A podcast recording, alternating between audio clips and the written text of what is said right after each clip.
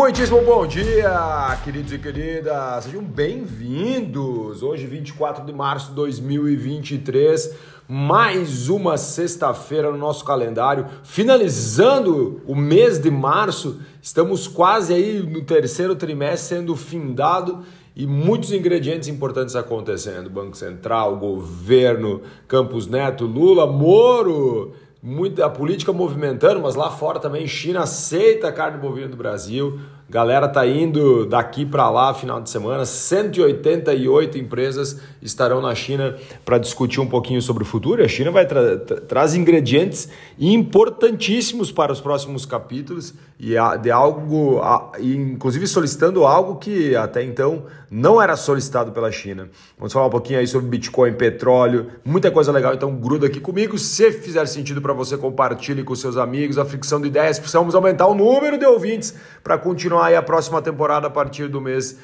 no final do mês de abril, beleza, meus amores? Vamos começar falando sobre os marcos importantes da economia brasileira. Ibovespa, Ibovespa perdeu 100 mil pontos. Falei ontem para vocês sobre a importância dos 100 mil pontos, então perdeu 100 mil pontos, caiu, inclusive destoou do mercado internacional, caiu 2,29% ontem, pior fechamento desde julho de 2022. Muito por quê?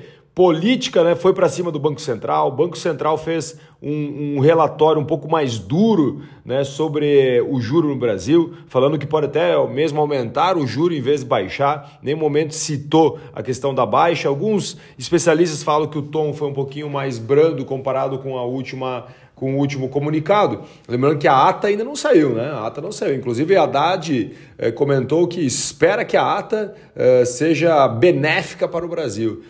Inclusive a Luísa Trajano do Magazine Luiza ontem também reclamou da taxa de juros. Magazine Luiza, inclusive, ontem foi a maior queda da Bolsa de Valores, caiu acima de, acho que se não me engano, 10, se não foi acima de 10, quase 10%, acabei não pegando esse indicador.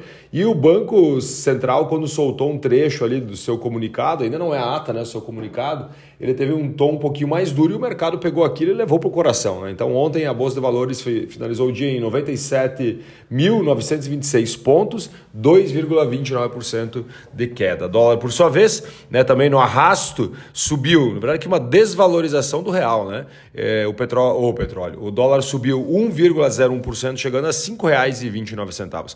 Lá fora nós tivemos, observem como aqui nós caímos, lá fora subiu. SP500 subiu 0,30%, Dow Jones subiu 0,20%. 23, Nasdaq das empresas de tecnologia subiu 1,01%. Stock 50 na Europa subiu 0,27%. Bitcoin, Bitcoin às 4 horas e 9 minutos da manhã estava sendo cotado a 28.288 dólares, caindo 0,23%. Petróleo Brent, barril às 4 horas e 12 minutos da manhã estava sendo cotado a 76 dólares e 22 centos o barril, subindo 0,41%.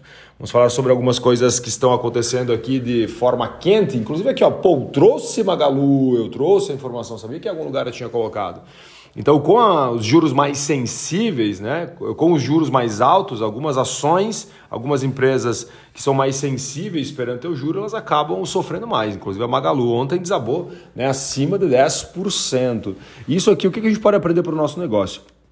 Todo mundo que é do varejo, todo mundo que é, hoje a venda depende, é, inclusive tipo de financiamento, de dinheiro bancário, você precisa acompanhar alguns indicadores. E não é só o indicador óbvio da Selic, que é a taxa, taxa básica de juros, que vai diretamente influenciar no seu negócio. Precisamos acompanhar o mercado e alguns indicadores importantes que, inclusive, nos mostram o que vai acontecer no futuro. Como eu falo para você, confiança, emprego, desemprego, aquecimento de alguns setores, como cimento, por exemplo, que dita o ritmo né, do, do crescimento, é um tipo como se fosse o início de uma cadeia. Eu acredito até que eu devo fazer. Vamos fazer o seguinte: se você faz sentido eu fazer uma fricção de ideias mais profunda, tipo de uma hora, uma hora e meia, falando somente sobre indicadores importantes que podem afetar diretamente sua empresa, eu quero que você me mande ou um e-mail, ou uma mensagem no WhatsApp, ou uma mensagem no Instagram, só para eu entender até mesmo se faz sentido. Eu preciso ver quantas pessoas aí que estão realmente acompanhando a fricção de ideias. Meus amores, vamos continuar então. O mercado interrompeu as, uh, interpretou, perdão, as palavras do Banco Central. Né? O Banco Central, inclusive, vou trazer aqui, entre aspas, uma partezinha do comunicado do Banco Central. uh, falando sobre os juros, né? Então, assim, ele vai lá, comunica o juro e depois ele manda, tipo, como se fosse um documento. Aqui uns dias vai sair a ata né, do Copom, que é a ata, tipo, como se fosse o registro mais profundo de algumas coisas. Abre aspas. O Copom não hesitará em retomar o ciclo de ajustes caso o processo de desinflação não transcorra como esperado. Então, o Banco Central ele tem uma meta de inflação e ele está dizendo o quê? Cara, se não tiver dentro das nossas metas de inflação, eu vou ter que aumentar juro novamente. Então eu não estou olhando aí para o cão raivoso que está latindo, né? eu estou olhando para o que eu preciso cumprir de meta. Né? E aí vem a questão do governo criticando o Banco Central. O próprio Lula disse que Campos Neto está violando a legislação, que ele só quer cumprir a lei que estabelece, né, que estabelece ele quer cumprir a lei que estabeleceu a autonomia do Banco Central, ele precisa também não olhar somente para o juro, que foi ele mesmo que criou, segundo né, o Lula. Ele criou a meta, mas olhar para o povo, olhar para emprego, desemprego. E aí vem uma coisa muito interessante. Eu vejo né, que existe uma, uma tendência, e eu acho que não é algo somente assim, não, porque eu quero lutar pelo povo e tudo mais. O que vai acontecer? Digamos que aqui um ano aqui um ano uh, não, não, a economia não tiver aquecida, as promessas que foram feitas não forem cumpridas, o que, que vai acontecer? O Lula tem uma âncora para pegar para mostrar que aquilo é a culpa de não estar acontecendo as coisas que deveriam estar acontecendo. Ele falou assim: não, o Brasil não está crescendo porque pô, tem o Campos Neto lá, que foi o Bolsonaro que colocou, blá, blá, blá, blá, e que ele não baixa o juro. Como se fosse somente o juro né, o culpado para o aquecimento e desaquecimento da economia. Óbvio que não é. Vamos dar um exemplo. Né? Ontem nós tivemos uma fala uh, do presidente, e assim, ó, essa crítica que eu estou fazendo aqui não é porque o Lula, por exemplo, é de esquerda e o Bolsonaro é de direita. Ano passado eu fiz críticas também ao Bolsonaro sobre palavras ditas ao vento que não fazem sentido. E ontem o Lula, cara, fez uma cagada, assim, literalmente. Inclusive, os próprios aliados do PT falaram que o Lula deu um tiro no pé, só para ter uma ideia. Né? Então, o tiro no pé dele ontem foi quando ele comentou, né, em um evento que ele estava, né, para jornalistas, uh, falando que a, aquela questão lá do PCC, do Moro, né, da família dele, que os caras queriam matar e tudo mais, que era uma armação do Moro. Olha só, ele falou assim: é uma armação dele. Né? Eu não vou falar porque eu acho que é mais uma armação do Moro eu não, uh, mas eu quero ser cauteloso, eu vou descobrir o que aconteceu. É, é, visível que é uma armação de Moro, disse Lula, né, quando foi questionado por esse plano de organização criminosa. Cara, e aí é, daí veio o Moro lá, vai lá, faz perguntas, pô, quem é o senhor? Né, tipo, uh, o senhor não tem decência?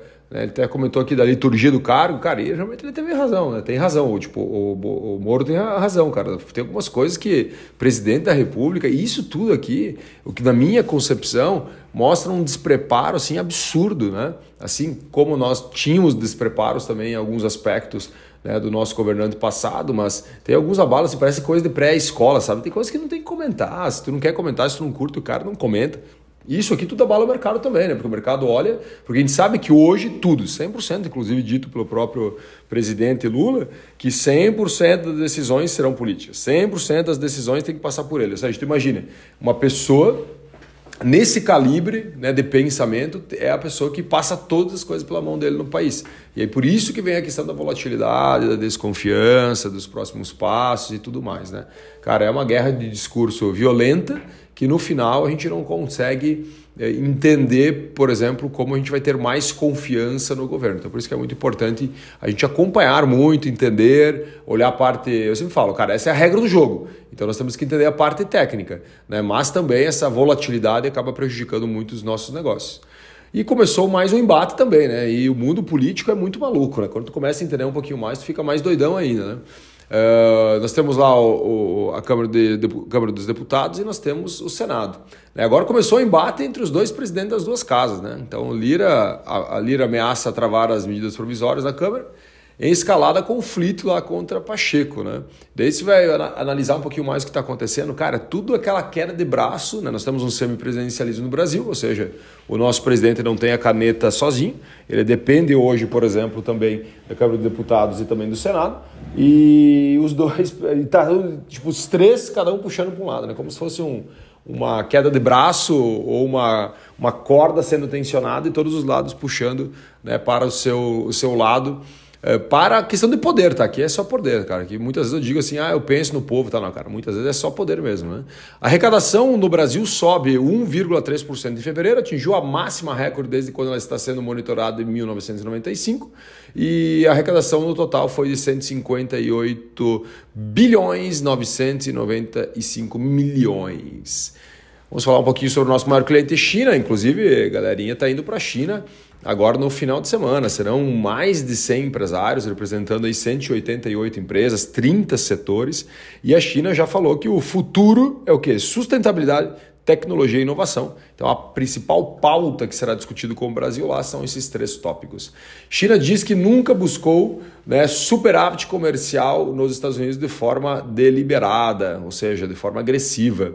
Então, assim, as exportações da China aumentaram 2,4 bilhões de dólares no ano, isso olhando para 2022, atingiu a máxima recorde histórico de exportações, 153 bilhões de dólares, com o ano base 2022 mas uh, os principais produtos que hoje né, estão que a, que a China que a China importa é, são produtos agrícolas, automóveis, ciência e tecnologia, energia e produtos petroquímicos. China também liberou a volta da carne bovina do Brasil então ela vai começar novamente a comprar. Lembrando que hoje nós dependemos muito, 40% quase, né, 30 e alguma coisa por cento da carne bovina é mandada para a China e a China volta então a suspender, ela voltou não, ela suspendeu o embargo e volta então a importar carne bovina aqui do Brasil, antes até mesmo da visita do Brasil lá na China. Aqui finalizando já mais dois tópicos, Americanas teve a redução de 2.741 postos de trabalho entre 12 de janeiro até 13 de março. Né? Lembrando ali que foi mais ou menos o período onde que aconteceu aquele rombo. Americanas também, ontem nós falamos sobre valores, né? E aí o indicador é 77% de queda de venda no site americanas.com. Ford estima prejuízo antes de imposto de 3 bilhões em negócio de veículos elétricos. E, mas que negócio que eu falo do motor 1 e motor 2, né? É, esse que é o motor 2, né? ou seja, ela está consumindo caixa do motor 1 isso em inovação é importantíssimo. Muitas vezes tu revis, revisitar o teu modelo de negócio, você fazer alguma coisa diferente, que vai sugar um pouquinho o teu caixa, mas é, vai ser necessário para no futuro você ter ele como motor 1. E a Ford, ela estima que a partir de 2026 que ela começará a empatar o negócio de veículos elétricos. Ela pretende até 2026 produzir 2 milhões de veículos. Meus amores, muitíssimo obrigado. Obrigado pela semana. Hoje eu estou indo para Bento Gonçalves, Rio Grande do Sul, entregar mais uma turma de vendas complexas. Nosso treinamento focado em gestores e profissionais de vendas, mas também aquela galera que é entusiasta e eu digo, né, em uma empresa todo mundo é vendedor. Então, cara, se puder colocar todo mundo dentro de uma sala para treinar vendas, acredito que pior o seu negócio não vai ficar. Um grande abraço, valeu, até a próxima.